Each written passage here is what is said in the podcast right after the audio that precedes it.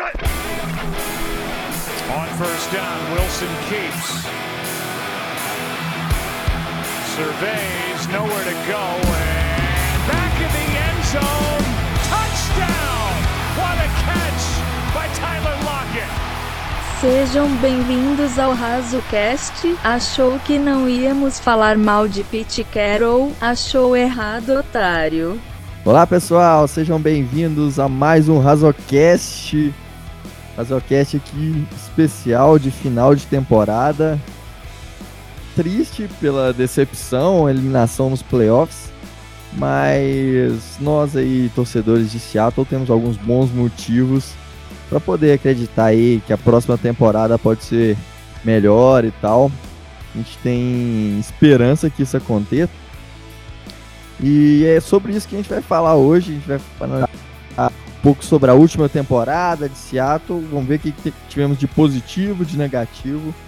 E o que, que a gente deve atacar aí, free agency, draft, para que a gente possa sonhar aí com mais um Super Bowl. Tem muito tempo que a gente é, tá longe dele. E para falar sobre o futuro aqui de Seattle, trouxemos aqui um convidado mais do que especial. Um cara que talvez não goste tanto de Seattle por ser torcedor do Broncos, mas é, ele é cofundador do, do On The Clock e faz parte lá do time do Pro Football, escrevendo e fazendo podcast lá com o Anthony Curti. Seja bem-vindo, Davis Chiodini. Olá, olá, é Chiodini, mas tudo bem, eu, eu entendo, eu entendo Chiodini, mas não tem problema. É, prazer estar aqui gravando com vocês. Eu, é, não tenho problema com o Seattle. O Seattle ganhou de Denver de uma forma bem, bem merecida, diríamos assim. É, Denver não jogou aquele Super Bowl 48, essa é a verdade. Seattle atropelou Denver. Então faz parte, faz parte do jogo. Depois de 20 anos a gente de NFL eu já eu já não levo para esse lado pessoal. Um dia a gente ganha, outro dia a gente perde e tal. Eu não o meu, o meu clubismo ficou muito ficou muito no passado, diríamos assim.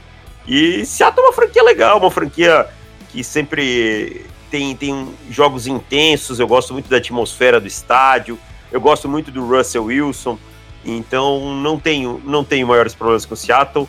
E é um, é um prazer estar aí, aí conversando com vocês, falando com a torcida também do Seattle no Brasil, que é uma das maiores, inclusive, do Brasil, em termos de NFL. Estamos aí para conversar um pouco, bater um papo. Valeu demais, Davis, desde já agradecendo muito.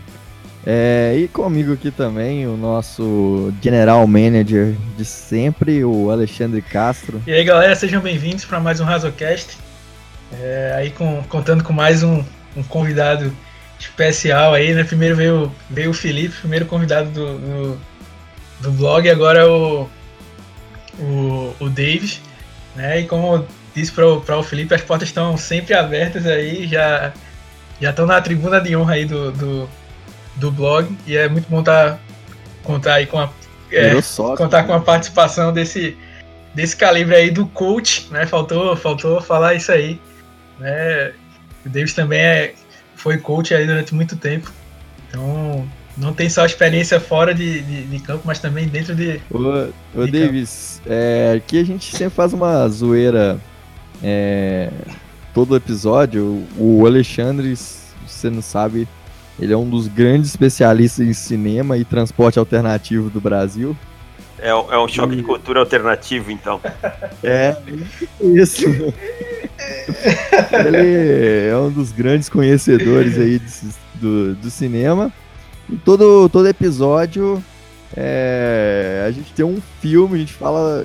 A gente faz a analogia do jogo com algum filme que a gente gosta, que a gente assistiu, ou que a galera deixa de sugestão pra gente também. Então vou deixar aí pra você escolher o filme que representa a temporada de Seattle. Ou um filme, uma novela, que eu sei que você gosta bastante também, um conhecedor das novelas. Ah, eu adoro novela, cara. Uh, cara, assim, eu vou botar um de cada um, então. É, o filme vai ser um filme chamado Vou, vou dar o texto, o título em inglês. Die Cone Heads, ou seja, morte aos cabeças de cone. Não se preocupem tanto com cones, meus amigos. Os cones são mais importantes no Detran. Tá? É, eles são só um alerta, mas vá ao tape e veja o que você precisa ver. E novela vai ser o que é o que foi a temporada do Seattle Seahawks. O Sétimo Guardião. Uma novela com um grande elenco, que tinha tudo para ser boa, mas que foi mal dirigida e mal escrita por quem estava fora de campo. Caraca, que analogia foda. Muito bom. É isso aí, vamos começar aí falando um pouco sobre, sobre a, a nossa última temporada e uma coisa que você falou aí, acabou de falar, sobre a direção e o roteiro foi muito mal escrito aí pela nossa comissão técnica. É, Pete Carroll teve uma baixa muito grande, principalmente os coordenadores que foram muito mal. É, Ken Norton Jr. e Brian Schottenheimer foram, foram cruciais para todo o desempenho aí. E não consegui, foi longe, mas foi no limite mesmo. Passando daí seria não seria tão justo pelo que o time mostrou na temporada regular que, que você avalia aí, é, primeiramente, do Ken Norton Jr. nessa temporada e você acha que ele merece ficar e se ele foi realmente um problema de Seattle? Não, cara, eu acho que o, o Ken Norton Jr. tem uma mentalidade muito old em termos de, de futebol americano, assim. Eu, eu acho que quando as pessoas falam, ah, mas o Kyle Shanahan é um cara que usa o Personnel 21, não sei o quê todas as variações elas são mutações do passado. Você querer trabalhar exatamente como você trabalhava no passado, com colocando o, o KJ Wright, como eu vi, e vocês podem me corrigir, fiquem à vontade, que com certeza vocês viram muito mais jogos de Seattle que eu, mas colocando, por exemplo, o KJ Wright aberto, quase como um níquel, é, ele vai perder. Aí você coloca o Bob Wagner fazendo cobertura de, de o tempo todo, ele não vai ganhar o tempo todo achei os stands fracos, as formas de criação de pressão fraca. Acho que ele não, não usa muito as coberturas, as variações de cobertura são fracas. No geral, ele manteve alguns jogadores que eu particularmente acho fracos, como o Delano Hill, por exemplo. Eu acho que é um jogador Nossa. que eu não consigo entender como Seattle pensava em chegar a uma final de conferência com o Delano Hill sendo um cara que joga tantos snaps. Então, assim, acho que o trabalho do, do Ken Norton Jr passa muito por isso, por uma falta de avaliação dele mesmo, da sequência de erros dele. Quando você começa a temporada, você começa na semana 1 com um plano inicial. Você vai, opa, isso aqui deu certo, seguimos, isso aqui deu errado. Ok, não vou abandonar isso já, tento mais uma vez, deu errado de novo, preciso ajustar. E assim vai. E eu acho que o ajuste dele é muito fraco no geral. Os erros são repetidos, semana após semana. É, você vê o Hugo Amadi marcando o, o Devant Adams. Cara, desculpa, mas isso aí, por um, quando você vai enfrentar um quarterback como o Aaron Rodgers, você deu todo o prato para ele, sabe? Você pegou o prato e botou na mesa na frente dele e disse assim: come. Tem, você tem que ser mais inteligente nesse tipo de coisa. Você tem que colocar situações melhores para os seus pass rushers. Você tem que ser um pouco mais criativo nas blitz. Então acho que passa pela falta de criatividade e pela falta de ajuste o trabalho do Ken Norton Jr. Acho que esse é o meu minha principal crítica a ele. E, e, cara, sendo honesto, eu, se fosse torcedor de Seattle, não gostaria que ele ficasse em Seattle. É uma coisa que a gente cobra bastante aqui, né? Muito pelo, pelo material que ele tem, né? Nas mãos, né? Não, não tô dizendo que Seattle tem a melhor defesa da liga em nomes, mas é, Seattle tem ficado em último, em, nos últimos lugares, né? Em muitos quesitos defensivos, né? Em, é, pressionando o quarterback, é, defendendo o jogo corrido, é, defendendo terceiras descidas, né? Então, assim, uma, uma defesa que tem Jadivion Clowney, é, Jaron Reed, Bob Wagner, não dá para para ser considerada nesse nível, né? Uma coisa que eu sempre bato nessa tecla, né? É, que às vezes passa despercebido para quem não acompanha tão, tão de perto assim todos os, os stats da, de, de, de Seattle é que é, Bob Wagner, um dos grandes linebackers aí da. Tem sempre aquela discussão, né? Bob Wagner, Luke Quick. Então aí fiquem à vontade para quem qual lado aí, né? Claro que quem gosta de Seattle normalmente vai pender mais pro lado do, do Bob Wagner, mas entendo também completamente quem, quem gosta do, do Quickly, que é um grande é, linebacker também, mas é, apesar de ter liderado a liga em tackles, ele foi o linebacker da liga inteira que mais cedeu jardas, justamente por ter ficado nessas condições aí que o, que o Davis né, levantou. Né, o, Ken Norton Jr. tentou trazer algo novo do, do que ele tinha chamado ano passado. É, tentou aquele esquema que o, que o Bill Belichick usou contra os Rams, de colocar os linebackers na ponta da, das linhas defensivas para evitar o, os outside zones. Ele testou isso contra o, os Bengals. O Seattle, Seattle ganhou o jogo por um ponto. Né? Foi uma coisa que não, não já dava mostra que não estava dando certo. Né? Talvez a ânsia de querer bater os Rams, que tinham essa, que tinham essa força, enfrentando ele duas vezes no, no ano. É, enfrentar os 49ers, que usam também bastante o jogo corrido com outside zones. Ficou tão na cabeça dele que nem ele conseguiu fazer isso, nem, nem Seattle foi um dos grandes times defendendo a, a corrida, muito pelo contrário, né? Mas, além disso, ele ainda é, deixou o KJ Wright nessas, nessas situações, o Michael Kendricks nessas situações.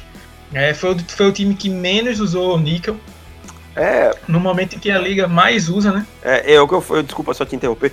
É, é isso que eu ia falar. Esse excesso de base, cara esse excesso de base foi a chave do fracasso de uma boa defesa do Cleveland Browns em 2018 por excesso de, disso do Greg Williams. Então, assim, ele foi, pegou uma fórmula do Greg Williams que não deu certo e repetiu. Ah, e, e, só uma coisa, assim, que é muito bizarra, provando que, que é, é, é, isso não, não faz o menor sentido de insistência de, de defesa de base defense é que Seattle tem o quarto pior jogo defesa contra o jogo terrestre da liga e a defesa a base defense ela é mais usada, ela é mais eficiente para parar o jogo corrido. É, é, e aí não, assim, cara, é que assim, quando você não respeita a característica dos seus jogadores, você pensa muito em esquema e pouco na característica dos seus jogadores, acontece isso. Você tira você tira um KJ Wright, que é para mim um belo linebacker ainda, que ainda é capaz de produzir em alto nível, e coloca ele numa situação totalmente desconfortável. E aí você coloca um Von Clown, que é um cara que tem tudo para ganhar jogando por fora e que eu acho que é um cara que somente ele, a presença dele num dos lados, já é o suficiente para ajudar a estancar essa outside zone, tá? E aí ele fica muito interno muitas vezes, ou lá muito aberto, lá wide nine, duas coisas muito opostas, e aí você tira dele a melhor capacidade dele, que é de chegar no quarterback é um cara com uma chegada muito boa. É, completamente bizarro. A gente espera muito aí que seja trocado aí de coordenador, porque não dá para manter o nosso querido Ken Norton Jr. Você aí, Davis, teria alguma sugestão aí de algum nome que podia, poderia pintar aí como coordenador defensivo? Então, cara, eu, eu acho o Wade Phillips um ótimo nome, mas parece que tá assinando com o, com o Cleveland Browns. Seria assim, de cabeça, o primeiro nome que me vem, sabe? É... De nome, assim, putz, algum coordenador de secundária bom. Deixa eu pensar. Quem que é o coordenador de secundária do, do, do dos 49ers? Mas aí não iria por causa de questão de divisão e tal. Assim, de cabeça eu não me lembro de ninguém. Vou dar uma pesquisada aqui já já fala. Ah, então vamos falar então do, acho que é o crush de todo mundo. O pessoal lá do Pro Football ama falar sobre ele, nosso querido Run Run Pass Punt, Brian Schottenheimer. Nossa. Que é uma calamidade também chamando o ataque.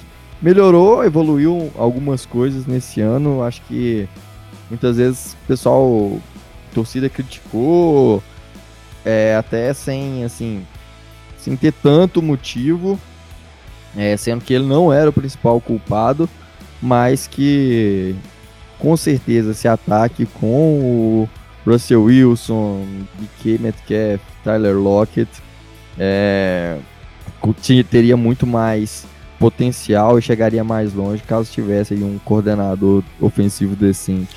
Ah, com certeza, né, cara? Eu acho que assim, quando você tem um, um, um cara como o, o Russell Wilson dentro do pocket, ele tem que ser o, o centro desse ataque.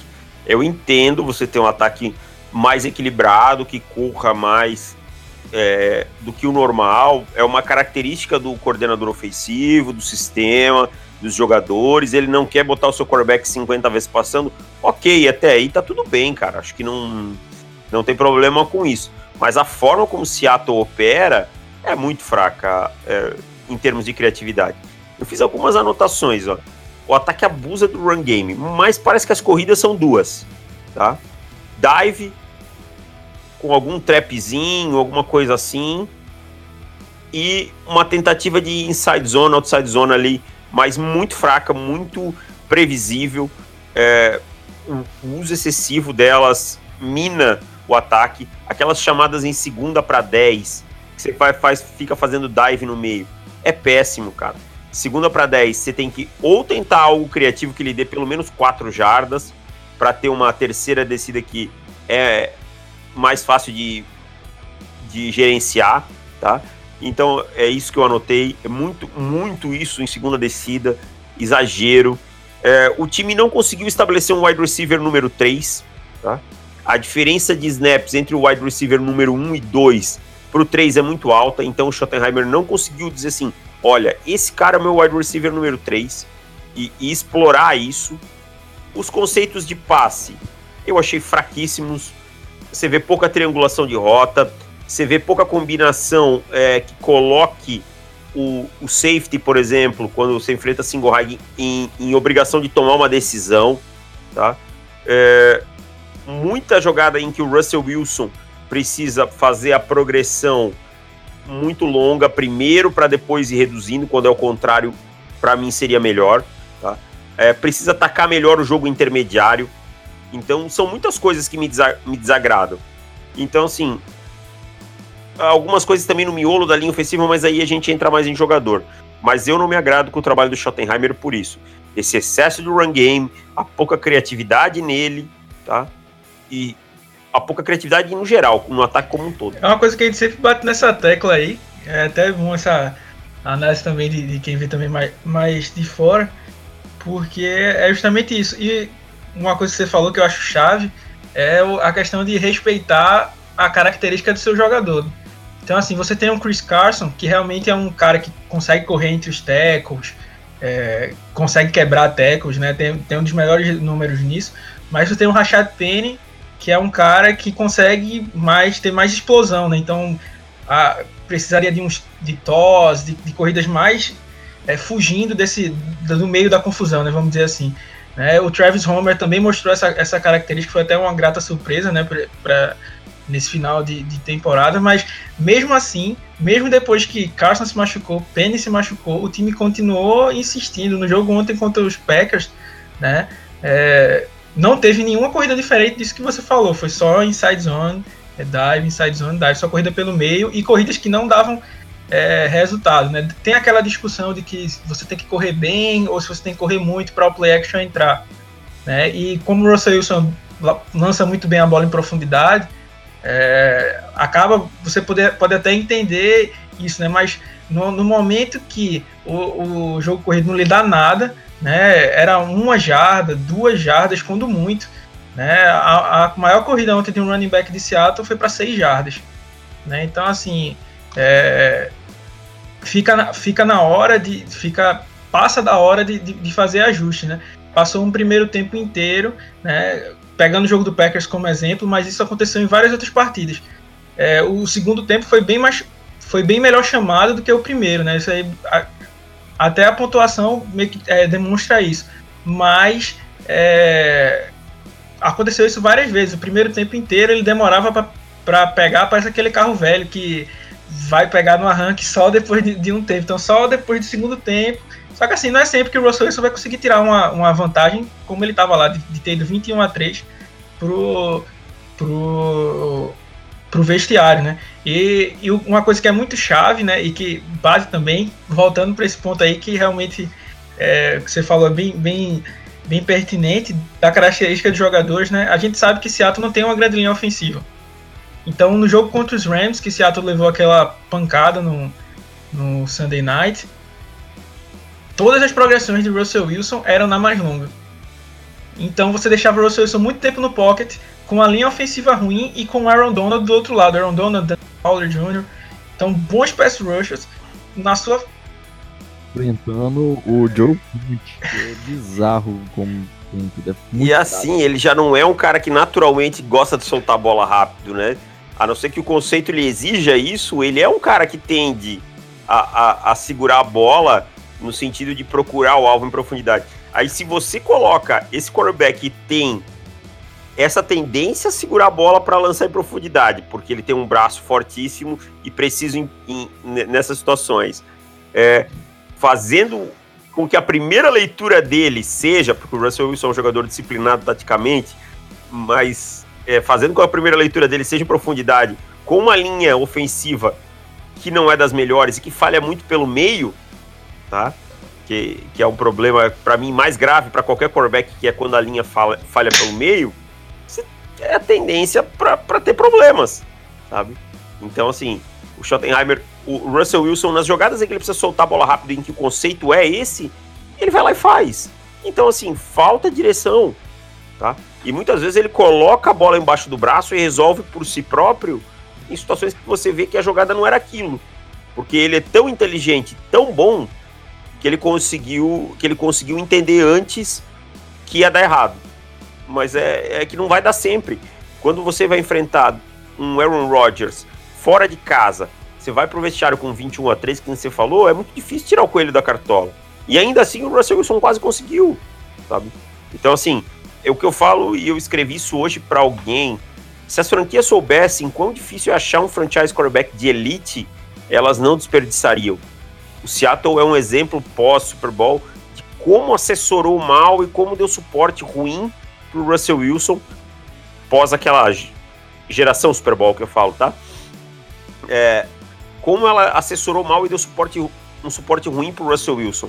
Seattle poderia estar mais vezes no Super Bowl se se preocupasse em montar esse time muito ao redor do Russell Wilson de uma maneira certa. O Pete Carroll é muito responsável por isso. Tá? O Pete Carroll, com essa comissão técnica dele, é muito responsável por isso. O Russell Wilson não era para estar tá ganhando os jogos na fogueira o Russell Wilson tem qualidade para, com um time minimamente melhor e mais bem é, treinado no sentido tático, e vencer jogos com muita mais facilidade do que o time venceu nessa temporada. Uma, uma dúvida, Davis. É, você falou aí sobre a, a obediência tática do, do, do, Russell Wilson. Você acha que isso pode chegar a ser algum problema? Assim, tem, tem muita gente que até chega a criticar o Russell Wilson por isso, por essa vamos dizer assim, é excessividade de, de disciplina. Assim, ele segue realmente que a, o que a jogada é, foi chamada lá pelo, pelos seus coordenadores. Eu não acho que seja um problema, cara. Eu acho que é uma qualidade. É, isso vem na cultura do quarterback. É, o, o quarterback bom, ele aprende isso desde cedo. O Russell Wilson é quarterback desde a infância dele. É, então ele aprende, aprendeu isso desde cedo. A jogada tem uma progressão, você segue a progressão. A jogada a defesa te mostrou outra coisa, você muda. Então isso está muito intrínseco na cabeça dele. Você não vai mudar isso na cabeça do, do quarterback hoje, sabe? Depois de tanto tempo. É uma coisa muito cultural. É importante porque estabelece uma relação de confiança coordenador, comissão técnica, quarterback, que é muito importante. A partir do momento, porque a chamada todo mundo sabe qual é. A partir do momento que você chega em cinco huddles, chama cinco jogadas e executa cinco diferentes, você começa a quebrar a confiança do seu elenco para o seu coordenador. É um problema grande. Uma coisa é a defesa estar lhe mostrando coisas, cinco coisas diferentes, mas você quebra o huddle, olha e já chama outra coisa, e isso a gente já viu, tá? Uh, alguns quarterbacks na liga fazerem, eu não vou citar nomes, porque não, não, não afim dessa discussão com algumas torcidas que possam ouvir, mas é. Então, assim, você começa a quebrar um elo de confiança. Então é importante. Isso mostra quão ético e quão é, bom de elenco o Russell Wilson é, tá? Claro que tem coisas que ele muda, muda, como todo quarterback muda, como o Brady mudou. Mas essa mentalidade é a mentalidade dos grandes quarterbacks. É a mentalidade de Peyton Manning. Ah, o Peyton Manning era um treinador dentro de campo. Era se ele entendesse que ele precisava mudar a jogada porque a defesa mudou. Mostrou outra coisa. Mas se o conceito passado atendesse a jogada, ele executava a progressão da maneira que precisava. Tom Brady e assim por diante. Então acho que não é um problema, é uma qualidade do Russell Wilson. É, eu só uma última dúvida assim do Em relação ao Pete Carroll, você acha que acabou o tempo dele em Seattle? Ou você acha que ele ainda tem gasolina no tanque aí para levar o time a, a, mais uma temporada boa? Ou já, já é hora de, de Seattle pensar aí num substituto? Cara, eu acho que assim, o Pete Carroll passa muito por, por o que ele vai falar é, para quem lhe cobra, tá? Para quem lhe cobra. Pete, você é um cara que quer mudar, que, que tá disposto a entender que o que você fez nos últimos anos, apesar de, de termos ido aos playoffs e tal, não é, não foi o suficiente, é pouco. Sim, eu entendo e eu acho que mudanças são necessárias e eu acho que a gente precisa ser um pouco mais ousado em tal e tal e tal coisa. Ok, eu acho que ele tem gasolina no tanque. Eu respeito muito o Pete Carroll, acho ele um treinador inteligente, um cara que tem uma, uma fibra que eu gosto em qualquer treinador, que o elenco se reúne ao redor dele, tá? Que ele consegue isso. Mas se ele disser não, eu acho que a gente tomou as decisões certas nos últimos três anos.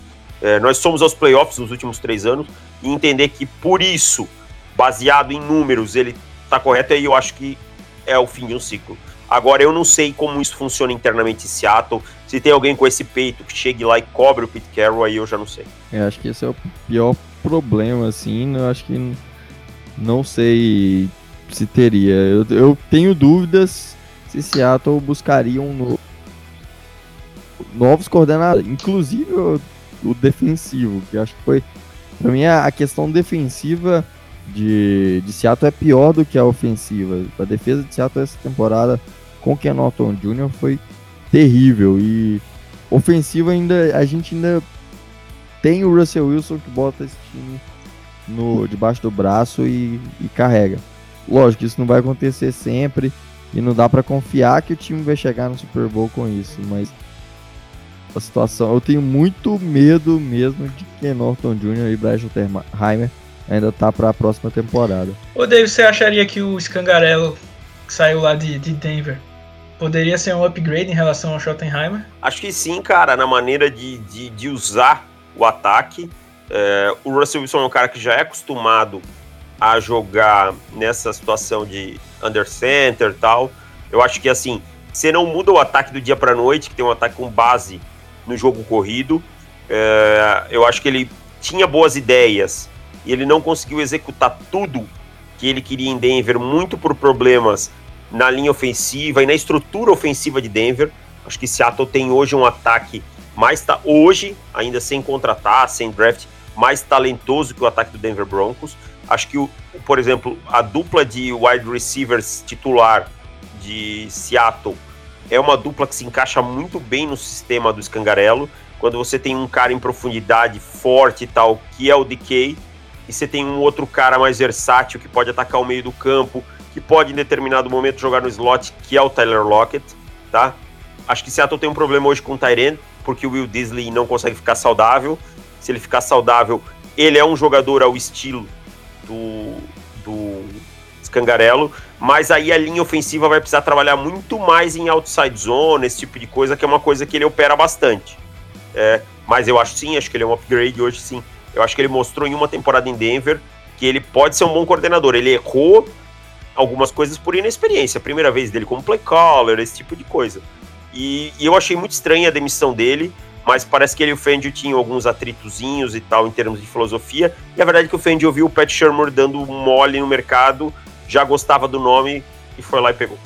É, eu também gostei, principalmente aquele jogo é, foi contra os contra Houston que o, o Drew Locke fez uma partida lá que todo, todo mundo caiu no hype de Drew Locke ser o novo franchise QB da, de Denver. Eu gostei daqueles. da forma que ele utilizou ele. É isso que eu acho dele importante. Ele é um cara que ele tenta tirar do jogador o que, que dá, entendeu? Ele não fica preso ao sistema. Então eu acho que é, que é importante isso. Ele tem uma base, ele tem uma coisa que ele gosta, mas não é um cara que, que vai ficar preso aquilo. Uhum. É, isso, assim, aspecto. Vamos falar um pouco sobre de outras coisas da temporada. Alguns aspectos positivos. É, pegando do draft, draft free agency, O que, que você vê como, como mais positivo dessa temporada e, e assim, por quê e, e, e quais foram também os negativos que foram que precisam ser resolvidos logo? Cara, eu, eu pego assim como draft, acho que o principal acerto do time, isso não é porque eu gostava do jogador e tal, e que eu fiz a brincadeira lá no início, acho que o DK Metcalf é um, é um grande acerto. Você tem um, um running back que você pega na. Um, desculpa, um wide receiver que você pega na escolha 64, o cara produz na temporada regular é, mais de 900 jardas, tem 7 touchdowns, e além de tudo, ele é um cara que ele casou perfeitamente com o sistema de. com o que o, o Russell Wilson precisava. Um cara forte, um cara capaz de vencer em velocidade, um cara capaz de ganhar bolas contestadas. Tem problemas ainda? Tem, claro. É, algum, alguns drops, às vezes é, precisa ser um pouco mais consistente depois da recepção com a bola na mão. Eu acho que isso é importante, mas para mim é o maior acerto do draft tranquilamente. Agora, erros, eu acho que o LJ Collier é o principal, né?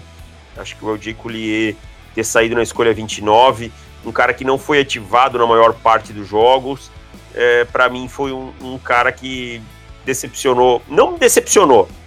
Eu não tinha grandes expectativas, não caí muito no hype dele e tal. É, mas quando você pega um jogador na, na primeira rodada, ok, ele pode ter os problemas de transição, esse tipo de coisa e tal e tal e tal mas você espera que pelo menos ele fique ativo, que ele consiga produzir alguma coisa, que ele mostre flashes, sabe? E eu não vi isso no, no LJ Collier em momento nenhum. Então, para mim, são os principais, as principais é, pontos, tanto é, bons, positivos, quanto negativos no draft. Agora, quanto ao free agency, eu gostei demais da contratação do, do, do J. Van Clown quando ele foi contratado e alguns vão dizer, ah, mas ele não rendeu o que tinha que render e tal. Acho que passa muito por tudo que a gente falou do que Norton Jr., de tantas outras coisas. Tá? Acho que passa, passa muito por aí. Erros, não, assim, não, não consigo me lembrar alguém que eu possa dizer que o time errou na contratação ter pago caro, alguma coisa assim. Falar que o Josh Gordon foi um erro hoje seria seria ser oportunista, tá? seria ser oportunista. Eu não entendo, por exemplo, por que, que o Ed Dixon tem um contrato, alguns outros nomes aí que, que não fazem muito sentido para mim. É, o Al Woods é um cara que gostava de fazer bastante falta em momento ruim, então também, mas é, não, não, vejo assim um erro grotesco no free agency. Talvez o Ziguienza. O Ziguienza é um cara que, que eu esperava que tivesse uma produção um pouco melhor. Não conseguiu, não conseguiu se provar e tal, mas pelo valor que, foi pago, foi 9 milhões. É, é um erro. 9 milhões é caro, é um erro. E fez, a gente entrar num, num certo hype, né? É. Assim, a, assim. gente acreditava que era um proof to deal, né? Que realmente foi, mas que ele pudesse se provar. Eu achei, sendo bem honesto, que ele pudesse se provar. E, mas ele realmente não conseguiu. Acho que o Enzo é um cara que a carreira deve estar tá, deve tá no fim com, com Jadivion Clown, Bob Wagner, KJ Wright, Jaron Reed pelo meio, então era. Se criou certa expectativa, né? E nem de longe ela foi, foi é, alcançada, né? O, o Kohler, por exemplo, como você falou, só para ter noção aí, ele não teve nenhum QB hit no ano inteiro. Olha só. Né? Não conseguiu nenhuma pressão. Ele terminou o ano com dois tackles. Essa é, o, é, o, é a estatística da primeira rodada de Seattle. Dois tackles. Né? E como você disse aí, ele, a luta dele não era para conseguir um sec, não era para conseguir um, um tackle para perda de jardas, era para conseguir simplesmente ser ativo. Né? Uma coisa que eu sempre falo é provavelmente até os outros os, os torcedores dos outros times talvez nem saibam o nome desse jogador, que é o Brandon Jackson, jogador da linha defensiva de, de Seattle, que como, como já, já, já se fala, não, não faz nada demais e o Kohler não consegue bater esse jogador para ficar ativo. Assim, então é, foi, foi uma escolha que a gente já tinha é, pego bastante. É, ficado bastante desapontado né, com ela. Quando o Felipe veio aqui, ele também falou né, que vocês tinham ele como acho que quinta rodada, ou quarta Quarto, rodada. Quarto, final de tipo. quarta. Ah, então, assim, ser escolhido na, na primeira, é claro que a gente sabe que a, uma coisa que vocês falam, né, que todo mundo sabe, né, tipo, draft não é uma ciência Não, exata, né? não. então assim, dá pra...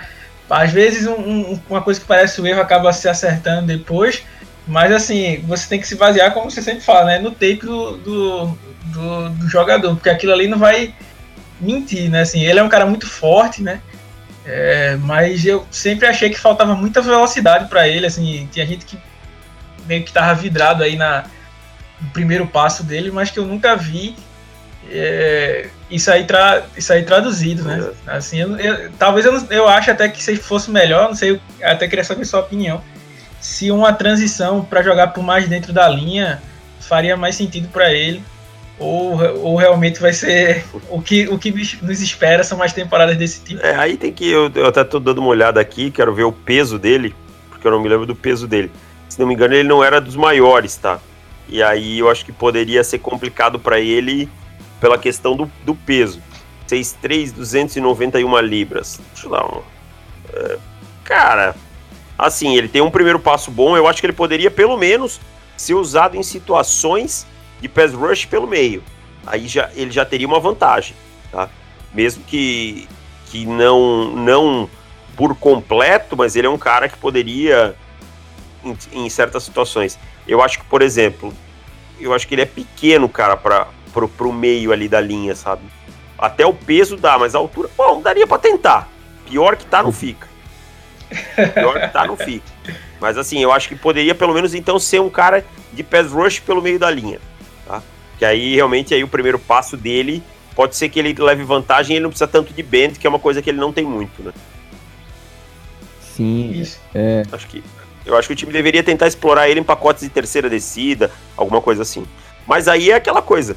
Mais uma coisa. Cadê o coordenador defensivo para pensar nisso? Né? Onde é que tá? Ele tentou isso? Ah, mas o cara não foi. Cara, você tem um calouro de primeira rodada. Você tá minando a confiança desse cara, não colocando ele nunca em campo. E eu não tô defendendo que você coloque um jogador que não tá bem. Mas será que você não tem que tentar? Fica, fica, fica a minha indagação. Acho que, acho que valeria pelo menos a tentativa. É uma coisa até que aconteceu com o Rashin Green, né? Ano passado foi escolha de terceira rodada de Seattle. É, apesar de, dele ter mais ferramentas físicas, na minha opinião, do que, do que o Kohler, ser um cara mais é, com maior explosão, né? Mas ano passado ele sofreu com, com lesões, mas quando não, ele tava, quando não estava lesionado, né, não tinha tantos snaps, né? Mas estava sempre em campo, chegou a produzir dois sacks é, ano passado, e esse ano teve um, uma, uma grande evolução em comparação ao ano passado, né? Eu acho que o jogador só dá para ele evoluir ele tanto dentro de campo, né? Vendo situações reais, né? Eu sei que tem a parte de treinamento, de estudo, que é muito importante, claro, mas é, o jogo, o jogo jogado, vamos dizer assim, a, a vivência dentro de campo ajuda também demais, é, é, é tão importante quanto esses, esses outros fatores para a evolução do, do jogador, né? Ele não ter ficado em campo é, e quando ter ficado, é, tirando o jogo contra os Panthers, só para você ter uma noção, é, ele não jogou mais do que 25% dos snaps em nenhuma partida. Então, Ah, assim, é complicado. Como é que você vai tirar uma avaliação do rookie assim?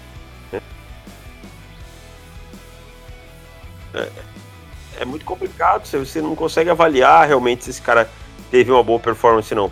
Eu acho impossível que esse cara treinou tão mal a ponto de não conseguir ter mais que 25% dos snaps, cara, sendo bem honesto.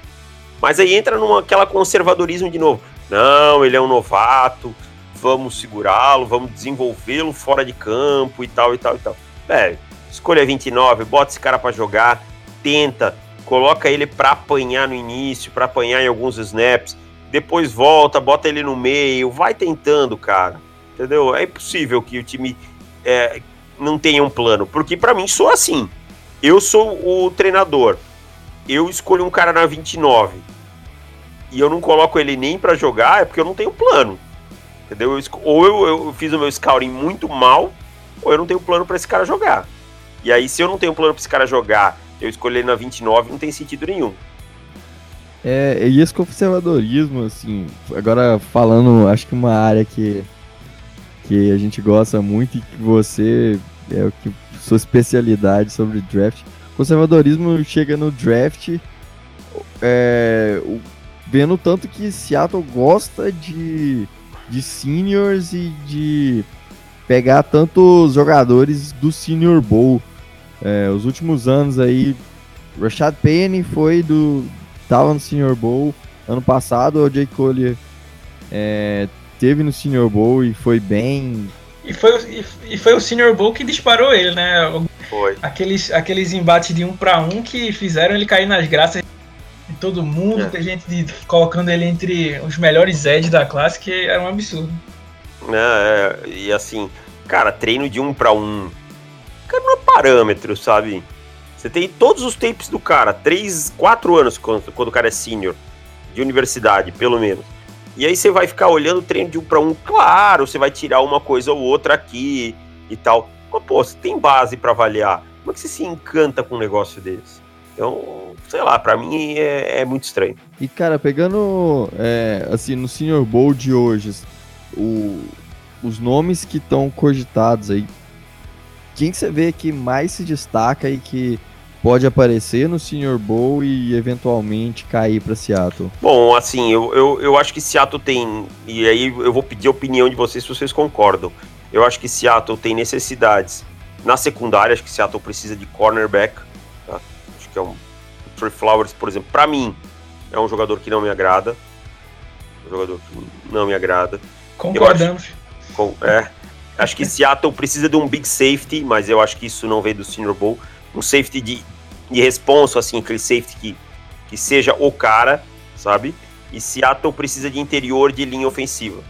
Acho que são, assim, as três coisas que mais me vêm à cabeça. E fiquem à vontade para me corrigir se eu estiver errado, se tiver alguma outra necessidade urgente.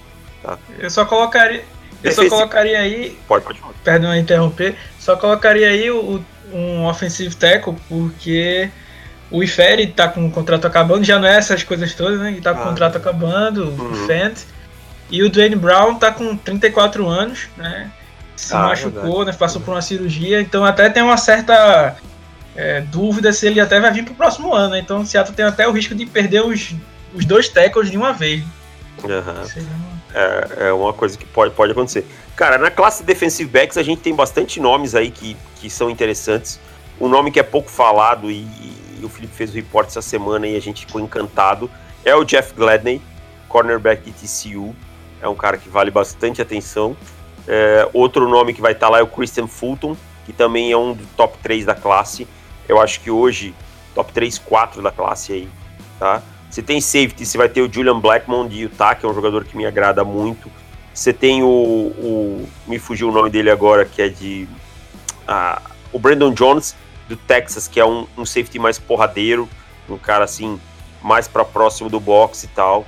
É, não é um cara com range tão grande que você vai poder botar lá como como single high. E tem o Ashton Davis de Califórnia, que é um jogador que me agrada bastante também, bem atlético. Isso falando em termos de, de, de secundária, né?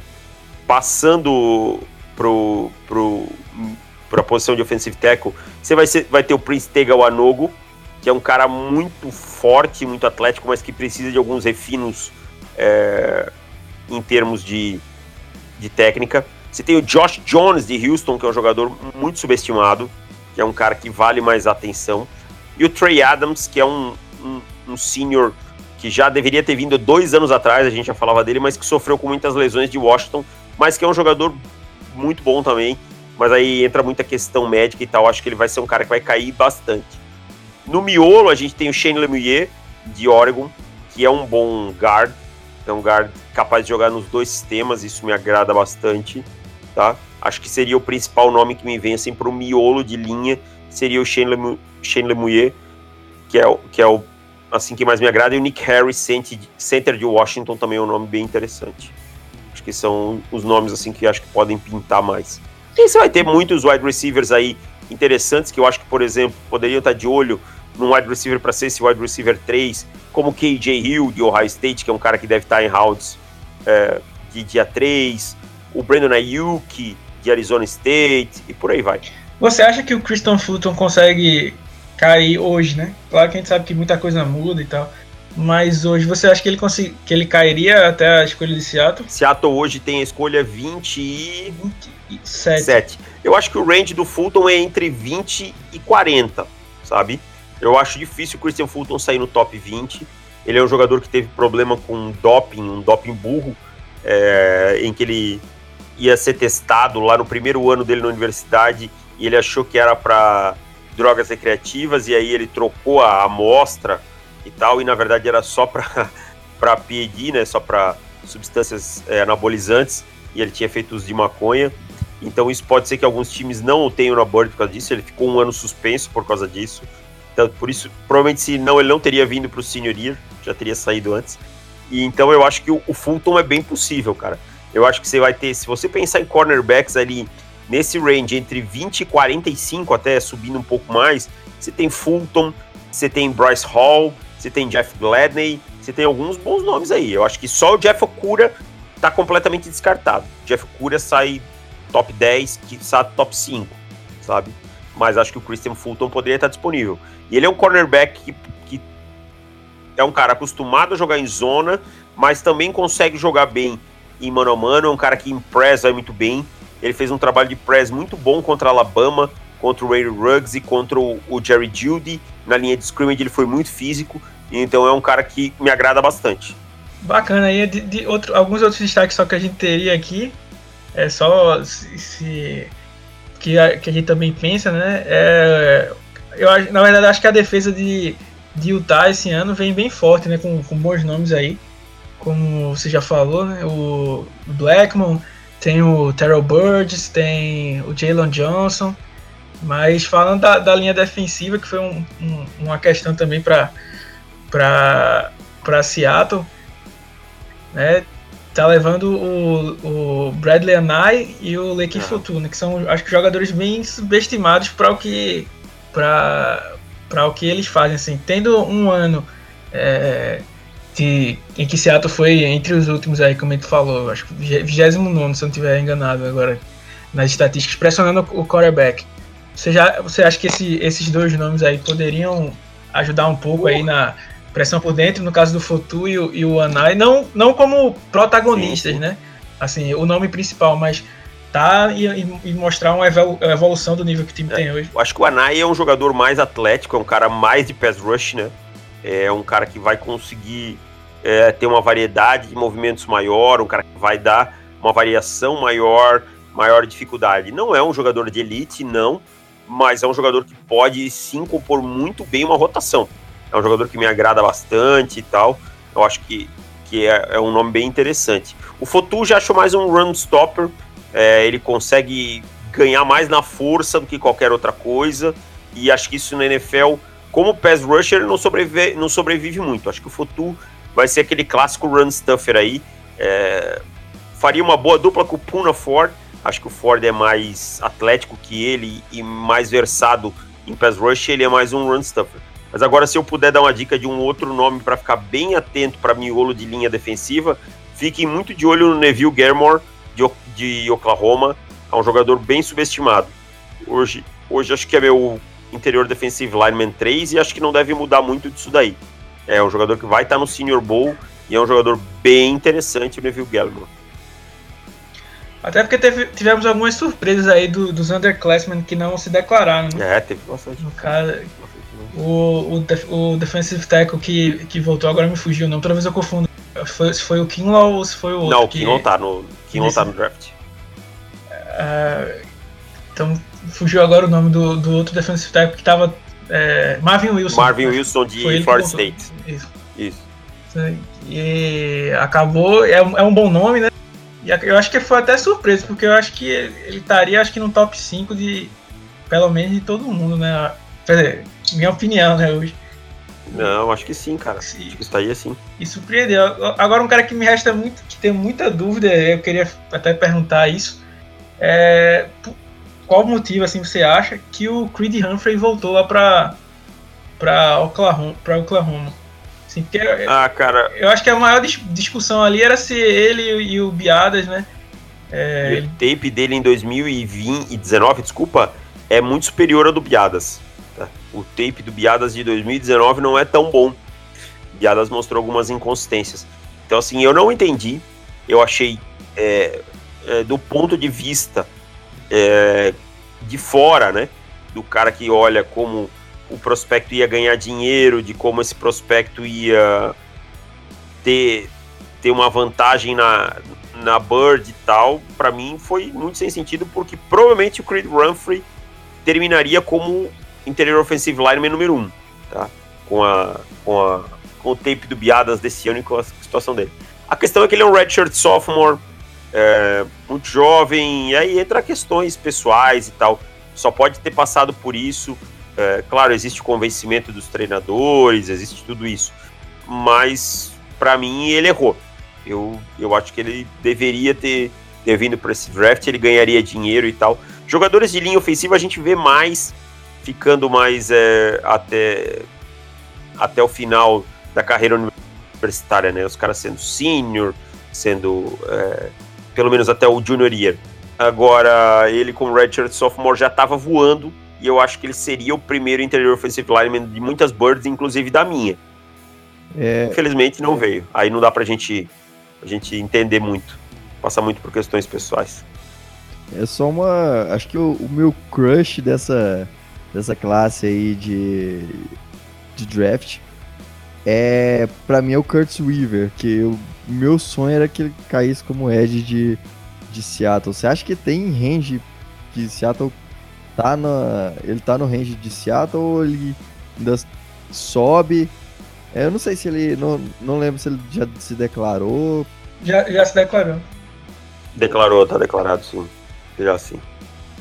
Então, cara, o Curtis Weaver, ele vai ter sempre um olhar de desconfiança contra ele do, da NFL, que é o fato de vir de Boy State, uma, uma conferência menor. Isso eu acho que coloca ele num range aí de, de dos times como Seattle, que estão com escolhas lá depois do 20. Vai ter times que vai preferir o Terrell Lewis, que é um cara é, vindo de Alabama, um cara mais rápido. Tem times que amam o atleticismo do Ietur Grosmatos, que particularmente é um jogador que eu não gosto, não gosto tanto, tá? O, se o Clavon Chasen jogar muito bem hoje, a gente tá gravando isso na segunda, véspera da final do College Football, e se declarar, é mais um nome que pode estar na frente do Weaver. E eu não tô dizendo que são no, no minha bird na frente do Weaver. Para mim, o Weaver é o, é o Ed 3 hoje, tá? É, mas tem o Julian Aquara de, de, de, Notre Dame que pode aparecer bem. Então, assim, tá ali, cara. Vai depender da paixão dos times pelo Curtis Weaver ou não. Mas se eu olhasse hoje, eu acho que ele tá no range sim. E acho que já deu aqui a hora aqui. É, já tá. Daqui a pouco tem a final do college. Pode. Você pode dar os palpites. Aí a gente pode perguntar aí, Davis, dos palpites do, no final do college? Pode, claro. Para mim, da LSU, é um, um, jogo que tem tudo para ser equilibrado. É, acho que, que Clemson é um time capaz de bater qualquer um. Um time que tem o Double Swing como treinador é capaz de bater qualquer um. Mas eu acho que LSU vem na. O Joe Burrow vem tão confiante, tão bem, jogando tão bem.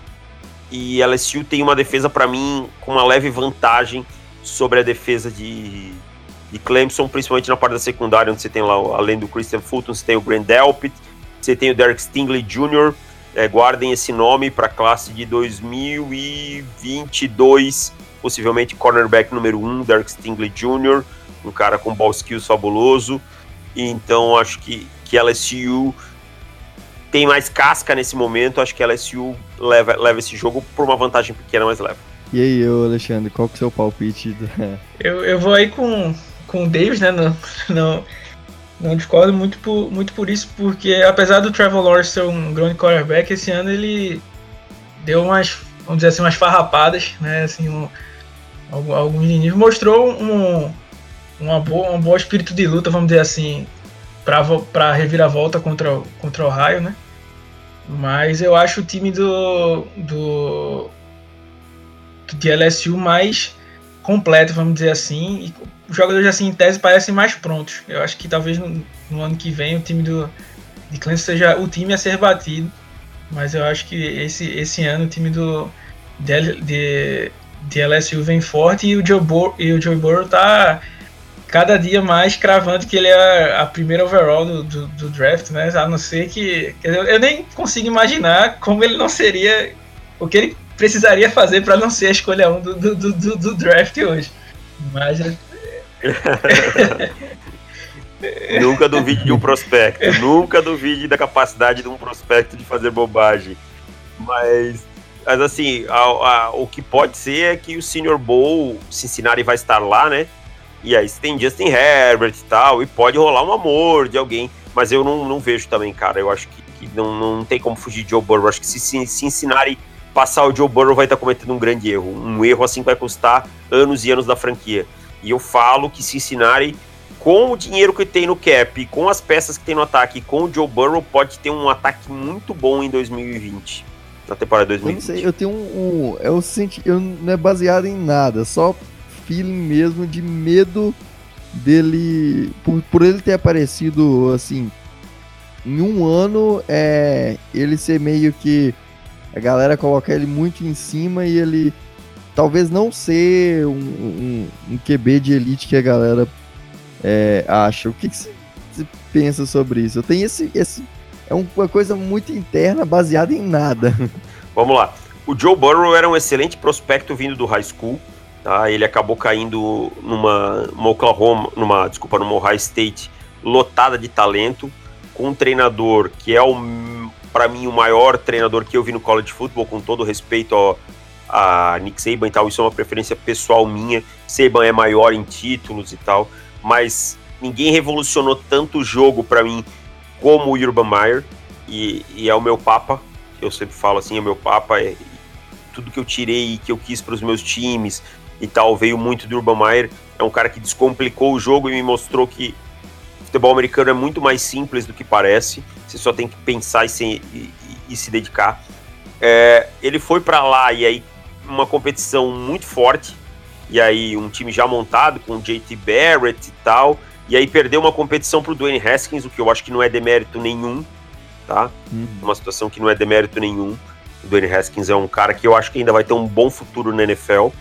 E aí esse cara foi para LSU e caiu em LSU num sistema completamente diferente que ele nunca tinha jogado na vida dele, que era um pro offense na temporada passada, um sistema todo baseado num run game e em como ele tinha que jogar com drop back no, é, tradicional, é, fazendo progressão de campo todo, esse tipo de coisa. O cara teve uma performance satisfatória. Tá? Ele não foi um grande quarterback, era um quarterback que eu tinha aí para quarta, quinta rodada, mas dentro do sistema foi um bom game manager, um cara que fazia boas, tomava boas decisões e tal e tal. Quando colocaram ele no habitat dele natural de novo, que foi o spread offense esse ano, a gente viu quem é o Joe Burrow de verdade, tá? E a confiança com que o Joe Burrow joga e a forma como o Joe, Joe Burrow joga em situações complicadas me fazem crer que não não seja um, um cara que exploda do nada e tal. Então tem todo um background por trás disso. Tem um cara que vem preparado para isso. Então, assim, eu, eu, eu. Claro que pode acontecer dele chegar na NFL e não dar certo. Nenhum prospecto é certeza, nenhum. Como Peyton Manning não era e Ryan Leaf não era. Mas é, eu tenho bastante confiança no, no Joe Burrow. Show demais. A gente já deu. Acho que já deu uma hora aqui de episódio. Queria agradecer muito mesmo ao Davis, ao pessoal do On The Clock, que já virou parceiro aqui. Você, o Felipe já veio é, fazer parte aqui também, falar um pouco sobre, sobre draft. Tá convidado sempre que quiser, porque a gente é muito fã, eu e o Alexandre Castro. A gente gosta muito de, de estudar draft, a gente é assinante lá do On The Clock, tá sempre ouvindo os podcasts, lendo os textos e assim, é uma honra mesmo ter um nome de tão peso do tão pesado do futebol americano nacional aqui. E, e assim, eu falo que a análise de draft de vocês é das melhores do mundo, né? Sem exagero nenhum. É, é realmente qualidade é superior a grande parte de, de, de cobertura gringa, assim. E agradecer demais mesmo. E aí o convite para aparecer mais vezes durante a draft season. Oh, cara. Bom, primeiro, um nome de peso, realmente depois das férias aí eu tô um nome um pouco mais de peso. É, mas quando eu vi o Jadson se representando no Corinthians, eu vi que eu ainda tô bem, tô tranquilo. Tô. tá, tá dando pra. Eu só, só queria é. falar uma coisa que eu sou. Eu tenho uma, uma birra com É. você. Porque você, você- eu sou cruzeirense e você me zoando. Você zoando o Cruzeiro no podcast On The Clock, É. deixou profundamente É, mas eu, eu tive que aguentar a torcida cruzeirense quando vocês ganharam a Copa do Brasil, então fico com elas por elas. É, e assim, então quando eu vi o Jato chegando, eu disse, não, tô tranquilo, é só perder esse um quilinho, um quilinho e meio da pós-férias aí, tá tranquilo. Então sou um nome um pouquinho mais de peso pós-férias. Mas, cara, eu queria agradecer primeiro vocês por acompanharem o nosso trabalho. É, é um prazer, a gente faz o nosso trabalho para isso, para que as pessoas é, busquem conhecimento, estudem, criem vontade de estudar. A minha opinião nunca, e nem a do Felipe, e a gente sempre falou isso, nunca é a única que vale e nunca é a voz da verdade. É, a gente está sempre aberto à discussão, a gente sempre tem que entender e respeitar a opinião do outro, mesmo que não concorde. É, eu, por exemplo, na semana passada, eu e o Felipe tivemos uma discussão sobre o Ron Rivera no, no podcast Pro. Ele acha uma coisa, eu acho outra, perfeitamente normal e natural. Eu queria agradecer o convite de coração. Muito obrigado, foi um papo muito legal. Vocês são dois caras que fazem um trabalho muito legal. É, continuem com esse trabalho. A torcida de Seattle merece e vocês são dos trabalhos mais qualificados aí entre as torcidas do Brasil. E eu fico muito feliz em ter sido convidado. Só deixando o meu merchan rapidinho. Quem quiser me, me seguir, me segue lá no Twitter, arroba. Você vai ver muito futebol americano, bastante. Você vai ver alguma coisinha de novela também. Se você não gosta de novela, azar. Só pula aqueles tweets. Eu vou continuar falando de novela porque eu gosto. E, e também eu estou lá no theclock.com.br, como eles já falaram, com meu grande amigo Felipe Vieira. Cobertura do draft agora esquentando para valer. E também estou no profutebol.com.br lá com o nosso amigo Anthony Curti, com toda a nossa equipe, onde eu estou no podcast duas vezes por semana. E então, por favor, quem quiser, quem gostou, chega lá. Quem não gostou, paciência, a vida é assim, tem o livre-arbítrio. Queria agradecer aí também, reiterar o agradecimento do Otávio, né? E falar aí que, como a gente já falou, gente tava falando até que tava meio nervoso aí de gravar com um cara que a gente é muito fã e é, a gente, essa conversa aqui, esse papo só fez a gente se tornar mais fã de, de- do trabalho de vocês aí, duas pessoas que foram extremamente é, é, não, se, não se opuseram em momento algum, foram totalmente disponíveis, né? A gente agradece é, demais isso aí, né? E lembrar pro pessoal também que tem o, o guia lá do On The Clock que vai sair com, com falando sobre todos os prospectos aí. Então quando tiver mais, mais perto aí a gente também dá aquela, aquela divulgada. Mas então até já para saber quem Seattle escolheu, quem Seattle pode escolher para isso aí tem um trabalho muito bom, né? E, e como o, o, o Otávio falou, é um trabalho que inspira a gente a, a procurar é, evoluir né, e fazer um trabalho de, de qualidade para esse esporte que está crescendo cada dia mais aqui no E país. já promessa é dívida na draft season aí, mais perto do draft, eu tô de volta. Só a gente agendar, marcar com um pouquinho de antecedência para conseguir se organizar, mas eu volto, volto para falar, para a gente falar mais sobre os prospectos. Aí a gente já vai ter o reporte da maioria dos prospectos e tal. As necessidades de Seattle, passando a free agents, que é uma coisa importante. A gente fala muito hoje, né? Ah, o draft, draft, draft e tal. Mas vamos esperar, a gente- quando a gente tem a free agents, fica tudo mais claro. Mas promessa minha que eu volto, é só vocês me convidarem. Valeu demais, Davis. Não é demérito nenhum gostar de, de novela. O Alexandre ele gosta de, de férias com ex, então tá, tá perdoado. Eu também gosto, cara, eu também gosto. Eu gosto de bobagem na TV, cara. Eu gosto de sentar na TV pra minha cabeça esparecer. Então eu gosto de ver bobagem. Tá certo. Galera, até semana que vem a gente mais uma vez agradecendo o Davis e não deixe de acompanhar a gente lá no blog. É, a gente tá sempre lá comentando. Durante agora off-season, a gente vai tentar manter o ritmo de, de ter um post por dia. A gente vai ter muito conteúdo falando aí sobre, sobre draft, sobre a free agency, contar um pouco da história de Seattle, jogadores importantes, a história de ídolos do nosso time. Então, se liguem lá no seahawksbr.com e vamos tentar manter esse ritmo aí. É isso aí, pessoal. Até semana que vem. Go Hawks!